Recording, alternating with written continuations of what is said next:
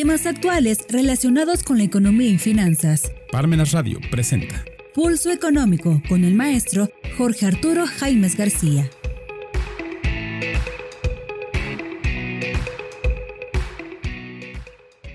Hola amigos? Este es programa Pulso Económico en Parmenas Radio, programa correspondiente a este martes 11 de abril.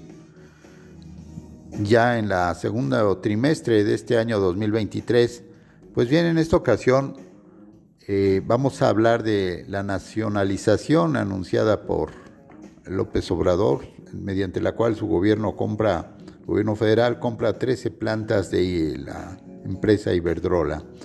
Las plantas de Iberdrola formarán parte del patrimonio público y serán operadas por la Comisión Federal de Electricidad. Así lo dio a conocer eh, a través de un video el propio López Obrador. Así, Iberdrola México y Mexico Infrastructure Partners, MIP, anunciaron el martes 4 de abril llegar a un acuerdo de intenciones por el que el fideicomiso liderado y gestionado por MIP adquirirá 8.539 megawatts de capacidad instalada, cuyo valor asciende a un aproximado de 6.000 millones de dólares. De manera desagregada, la empresa española detalló que 8.436 megawatts corresponden a ciclos combinados de gas y 103 megawatts a eólicos, es decir, los que son generados por el viento. En concreto, Iberdrola detalló que las plantas incluidas en el acuerdo serán ciclos combinados de gas que operan bajo el régimen de productores independientes de energía contratados por la Comisión Federal de Electricidad, la CFE. Estas son las centrales ubicadas en Monterrey 1 y 2, Altamira 3 y 4, Altamira 5, Escobedo, La Laguna, Tamazunchale 1, Baja California, Topolobampo 2, Topolobampo 3, junto con el activo eólico La Venta 3, que suponen un 87% del total de la capacidad instalada a desinvertir y los ciclos combinados de gas privados de Monterrey 3 y 4, Tamazunchale 2 y Enertec. El valor de la venta podría modificarse en función de la fecha de cierre de la transacción y otros ajustes. Esto es que la transacción está sujeta al acuerdo y a la firma de los contratos definitivos por las partes, así como a la obtención de las aprobaciones regulatorias necesarias y al cumplimiento de determinadas condiciones habituales en este tipo de operaciones, señaló Iberdrola en un comunicado. Destacaron que la operación cuenta con el apoyo financiero del FONADIN, que es el Fondo Nacional de Infraestructura de México, y otras entidades financieras públicas vinculadas al gobierno mexicano. El grupo Iberdrola, a través de nuevas inversiones que llevará a cabo en México, reafirmará su liderazgo en el desarrollo de energía renovable en el país. Así lo señaló esta empresa Iberdrola. Es decir, que Iberdrola no deja México, sino que reorienta su participación después de un clima de negocios muy muy complicado en, el cual se pues casi casi se intercambiaron este ya en forma fuerte calificativos de las dos partes y eh, pues eso ya iba hacia un litigio en el cual pues realmente las dos partes estaban en un eh, escenario muy tenso. como el gobierno compró la central de Iberdrola que sancionó con multa histórica, pues esto fue lo impensable que eh, hasta hace algunos meses ha sucedido el pasado 4 de abril en las salas de Palacio Nacional cuando se firmó el acuerdo mediante el cual el gobierno mexicano adquiere la mayoría de los activos de la española Iberdrola que tiene en el país después de años de desencuentros y pleitos legales que instalaron hasta el punto más alto con un par de procedimientos abiertos en cortes internacionales. En el listado de 13 centrales hay una que resalta más que el resto, la planta de dulces nombres a la que el gobierno mexicano sancionó en junio del año pasado con una multa histórica que rebasaba los 9 mil millones de pesos. Eh, López Obrador calificó el, el acuerdo como una nueva nacionalización, así lo da a conocer, de la industria eléctrica y dijo que el diálogo entre las partes fue una parte crucial de la adquisición próxima a formalizarse. Eh, por parte del de, eh, CEO de Iberdrola, Ignacio Galán, dijo que en, un, video, en surgido a redes sociales, haber entendido la política presidencial y logrado con el, acuerdo cumplir con sus inversionistas. Eh, señaló que esa política energética de su gobierno nos ha llevado a buscar una situación que sea buena para el pueblo de México y que al mismo tiempo cumpla con los intereses de nuestros accionistas. En, en, 2020, el propio CEO Galán había finiquitado la posibilidad de continuar invirtiendo en México tras asegurar que no, que no había incertidumbre legal en los múltiples cambios en el sector.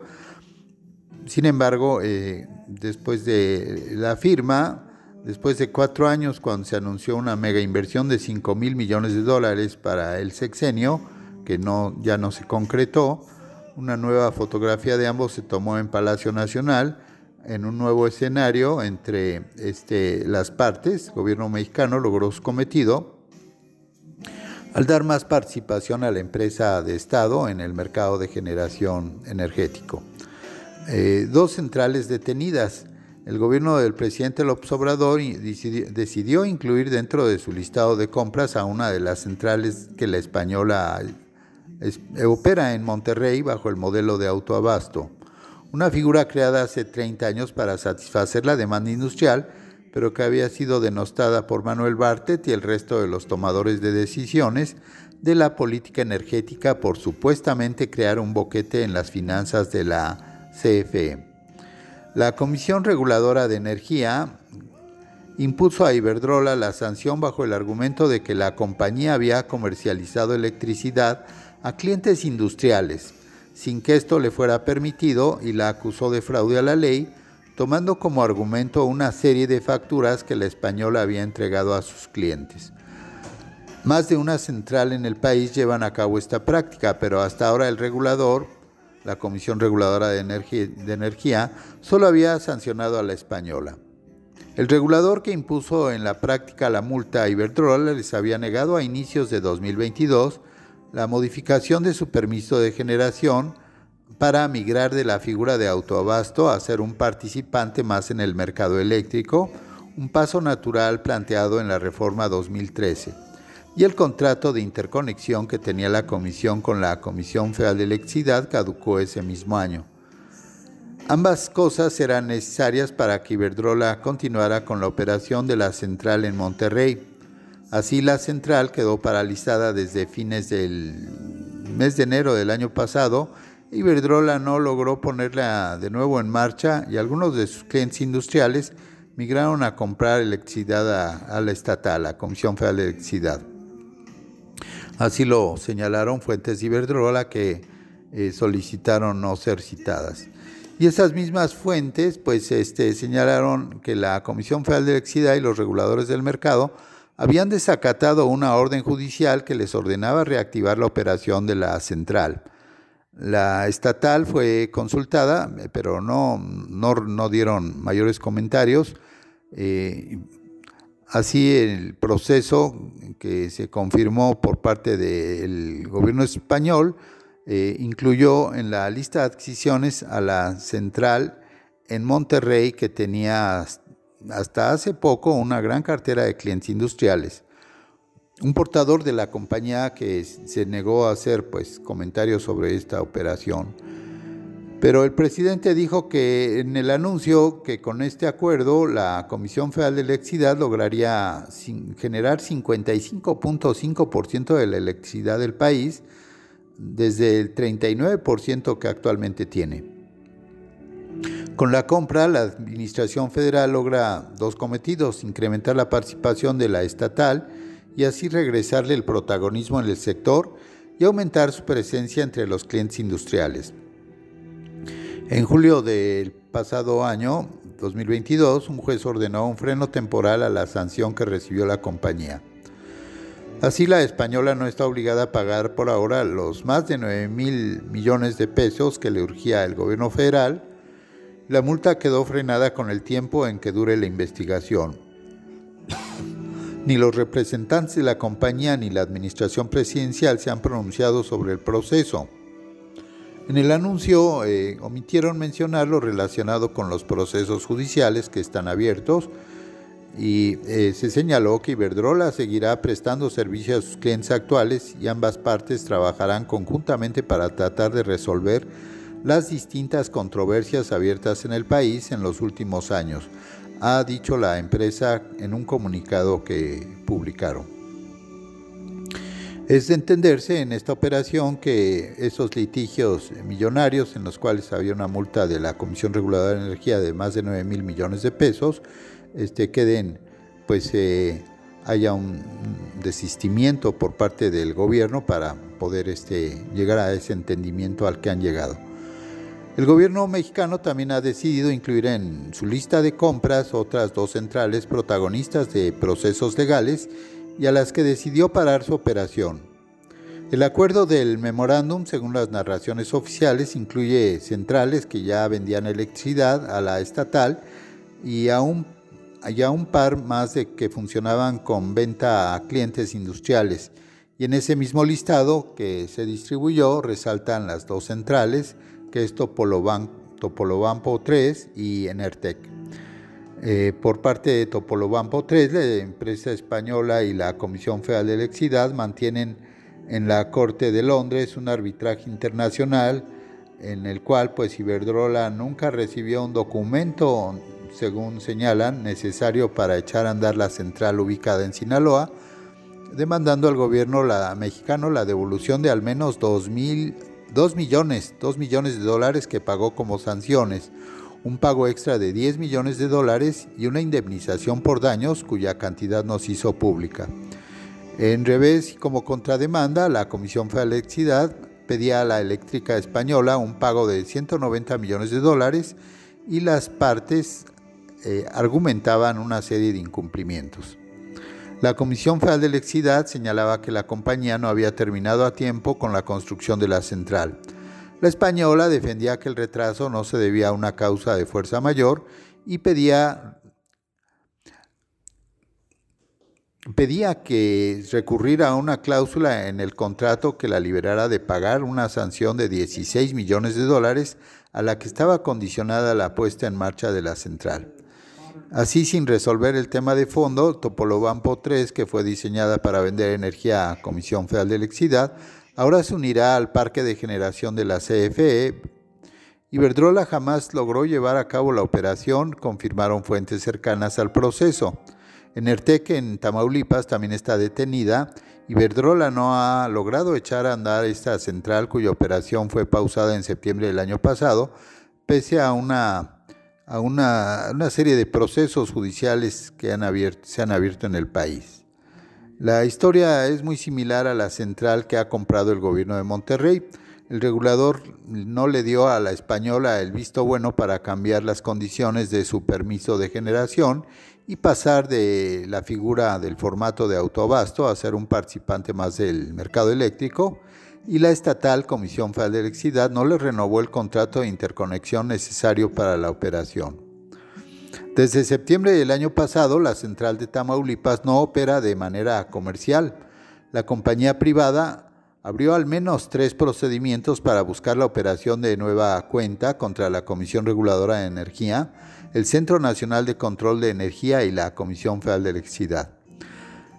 Hasta hace unas semanas, dijeron fuentes, la española continuaba en espera de una segunda solicitud hecha al regulador para modificar su permiso y entonces tener derecho a operar de nuevo. Iberdrola cumplió hace poco, es decir, a inicios de febrero, un año desde su primera central fue desconectada. En los siguientes meses se sumaron dos más, en Ertec y el Parque Eólico de San Felipe en Guanajuato, que no fue incluido en la transacción antes de que se iniciara el sexenio, Iberdrola quería ser de México su mayor centro de generación eléctrica por encima de España. Ahora, la empresa europea dice que no se irá del país, pero con la compra se quedará con apenas un poco más del 10% de lo que tenía cuando inició el gobierno de López Obrador. Amigos, los invitamos a continuar en Pulso Económico después de, este de esta breve pausa en Parmenas Radio. Si te interesa algún tema en particular, te invitamos a solicitarlo a nuestros teléfonos de contacto o en nuestras redes sociales. Regresamos. Conoce los puntos más destacados sobre la Declaración Anual de las Personas Físicas. Parmenas Centro de Estudios te invita al seminario en línea. Apuntes antes de la presentación de la Declaración Anual de las Personas Físicas 2022, que imparte el maestro Víctor Hugo Hernández Morales, jueves 13 de abril a las 5 de la tarde. Incluye material de apoyo y constancia de participación. Inscripciones al 2222 400986 o al correo consultas Cupo limitado.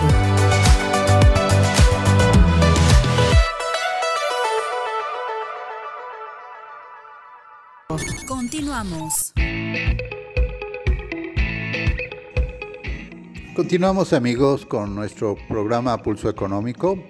Pues bien, eh, esta operación que estamos comentando, que se llevó a cabo hace unos días, a principios de este mes de abril, eh, la anunciada segunda nacionalización eléctrica que anunció López Obrador, y en la cual pues eh, la empresa española Iberdrola vende. Iberdrola vendió el 90% de sus activos, de sus plantas, el, 80 el 87% para ser precisos de sus activos en México. El gobierno de México se los compra en 6 mil millones de dólares y López Obrador lo celebra, como todo lo que hace, con una nacionalización, con ese discurso. Eh, ya antes pues, había habido una serie de, pues, de acusaciones y de un clima ya muy, muy ofensivo de, señalar a Obrador como este, empresas de que venían a saquearnos y, el propio Galán pues le dijo al presidente que era un populista. Así que el acuerdo entre las partes se alcanza después de una larga historia de señalamientos y ataques legales desde que el gobierno mexicano este, pues, se, empezó sus litigios con la compañía, sus diferencias, sus diferendos. La empresa internacional, que no es precisamente española, porque a nivel global su capital se origina en 75% de fondos internacionales y tan solo un 10% de fondos españoles, ha sido la más atacada, discursiva, pública y legalmente por eh, López Obrador. En mayo del año pasado, 2022, la CRE, la Comisión Reguladora de Energía, le impuso una multa de señalábamos 9.145 millones a Iberdrola, Energía Monterrey, eh, en relación a que su planta de abasto le, le, vendió presuntamente energía eléctrica a sus socios que no contaban con ese permiso y en julio de ese mismo año la empresa logró una suspensión definitiva en los tribunales. Eh, Iberdrola dejó de invertir en el país desde el año pasado y México eh, dejó de estar en los planes globales de inversión de, esta empresa Iberdrola. A lo largo de lo que va a la administración del observador, Iberdrola fue el villano favorito del presidente de México en sus discursos. En el contexto de una ruda batalla legal, la empresa y el gobierno mexicano finalmente llegaron a ese acuerdo el que en principio, por medio del cual Iberdrola pues, está vendiendo 13 plantas de generación de energía eléctrica y el gobierno mexicano las compra. Es decir, es una compraventa, ¿verdad? El Iberdrola, sin embargo, no se va de México, realinea sus inversiones con su estrategia internacional, desinvierte y se descarboniza para enfocarse en energías renovables. Le está apostando a las energías eólicas, solar, almacenamiento e hidrógeno verde como es el compromiso hacia lo que es este, el 2030 de las Naciones Unidas en materia ecológica. Eh, busca convertirse en el nuevo gran jugador de renovables en México, eh, así, lo, así lo perfila, y lo que vende Iberdrola en México son todas las plantas que construyó previas a la reforma energética, eh, Así vende a los productores independientes de energía, ciclo combinado, gas con un, y además un parque eólico. Iberdrola anuncia que eh, suscribió un acuerdo con México, Infrastructure Partners, MIP, eh, a través del cual este, se hace la operación de adquisición de 8.539 megawatts que es la capacidad instalada de los activos de la empresa española en México, a través de un apoyo financiero que es el Fondo Nacional de Infraestructura de México, el FONADIN, y otras entidades financieras del gobierno. Así, el mensaje a través del cual en redes el López Obrador calificó de nacionalización esa operación de, compra-venta.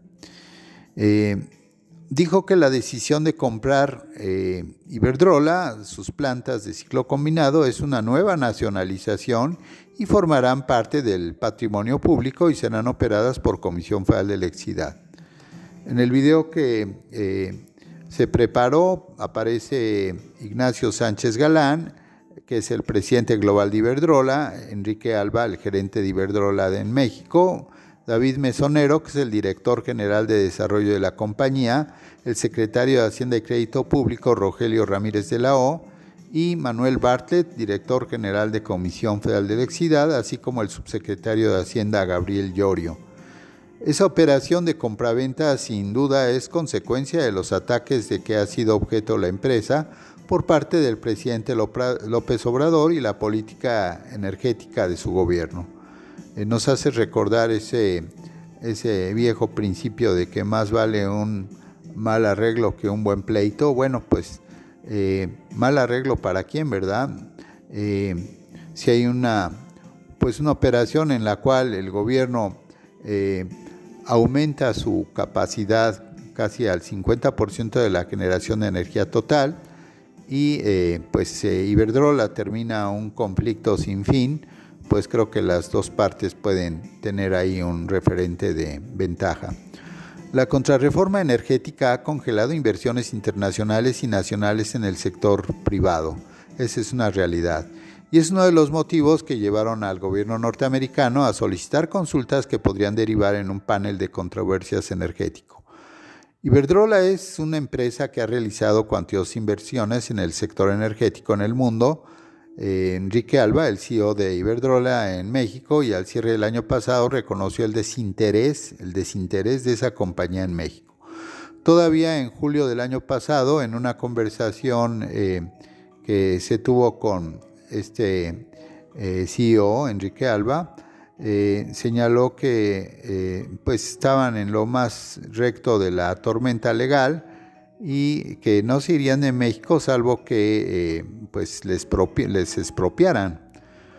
Todo indica que Iberdrola encontró la ruta pues para salir de ese camino de espinas, deshacerse de activos que van de salida en el mundo y al mismo tiempo apostarle al futuro de la energía permaneciendo todavía en nuestro país y el gobierno de México logró inscribir en su narrativa eh, un triunfo como el proceso de nacionalización cuyo costo financiero dependerá de las de por sí eh, muy presionadas finanzas públicas y de la capacidad operativa de Comisión Federal de Electricidad de poder hacer la operación en términos de lo que se, se está anunciando.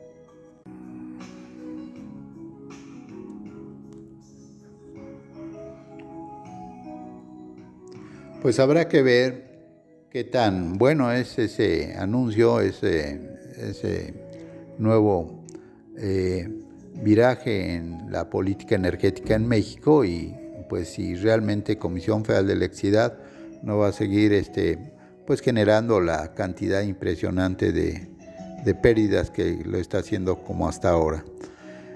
Pues viene pasando a una noticia relacionada y en otro orden de ideas, el pago de intereses de la deuda pública de nuestro país supera ya el billón de pesos de puros intereses. El aumento de las tasas de interés entre 2021 y 2023 provocarán que durante el próximo año y el que sigue el pago de intereses y comisiones de la deuda del sector público federal supere el billón de pesos. En los datos de los precriterios de política económica que formula Hacienda, las criterios de crédito público, precriterios 2024, se señala que en el último año de gobierno se ejercerá un total de 1.121 billones, billones de pesos en el servicio de la deuda, lo que significará una disminución de 2.8% anual real respecto a lo previsto este año. Así serán dos años seguidos con más de un billón de pesos en ese rubro, pues para este año se espera un gasto total de 1.1 billones de pesos. La disminución del pago de intereses durante 2024 significará solo un leve respiro respecto al incremento que se registró en 2022, que fue de 10% anual real, y se prevé que para este año este rubro se incremente en 28.3% real anual. Así, estos aumentos estuvieron asociados a los incrementos de la tasa de interés realizada por el Banco de México, Banjico, desde 2021, pues la tasa pasó de 4% a mediados de ese año a 11.25, que es la que actualmente eh, se, se tiene, lo que implica un incremento acumulado de 725 puntos base. Ese aumento está asociado de mayores tasas de interés, además de revisiones constantes al alza en las expectativas relativas al nivel terminal de las tasas y el tiempo en que permanecerán en tales niveles, así lo dio a conocer la Secretaría de Hacienda en los precriterios 2024, agregando que pese al aumento de pago de intereses y la incertidumbre financiera global, el costo financiero no representa una presión significativa para la estabilidad de las finanzas públicas o se ponga en riesgo la ejecución del gasto presupuestado. Para el próximo año 2024, el ligero respiro en el pago de intereses estará relacionado a la disminución de la tasa de interés, pues tanto Hacienda como los analistas financieros esperan que la tasa finalice el próximo año en niveles de 8.5%. El menor pago de intereses irá de acuerdo con las perspectivas sobre una moderada, una moderada, una moderación en la inflación y los incrementos de las tasas de interés, señaló Hacienda. El costo financiero de la deuda habrá ganado participación dentro del gasto público durante el sexenio, ya que pasará de 11.0 a 13.5% entre 2018 y 2024. Y en cuanto a los ajustes, bueno, los precriterios 2024 dan cuenta de diversos ajustes que se tendrá que hacer por parte del gobierno federal para acomodar eh, las finanzas públicas en el último año de gobierno, ya que plantea una reducción de 1.1% anual en términos reales del gasto público total. En este ajuste, el gasto programable, es decir, aquel que está destinado a prestar bienes y servicios a la sociedad a través de gasto corriente e inversión, se va a reducir en 2.1% anual real, mientras que las participaciones hacia las entidades federativas y municipios se incrementarán 4.0% en 2024 respecto a lo estimado del cierre de 2023. Pues amigos, así llegamos al fin de este programa Pulso Económico. Les agradecemos su atención y hasta muy pronto en Pulso Económico. Los invitamos a continuar en Parmenas Radio, la voz de la cultura del sur. Parmenas Radio presentó Pulso Económico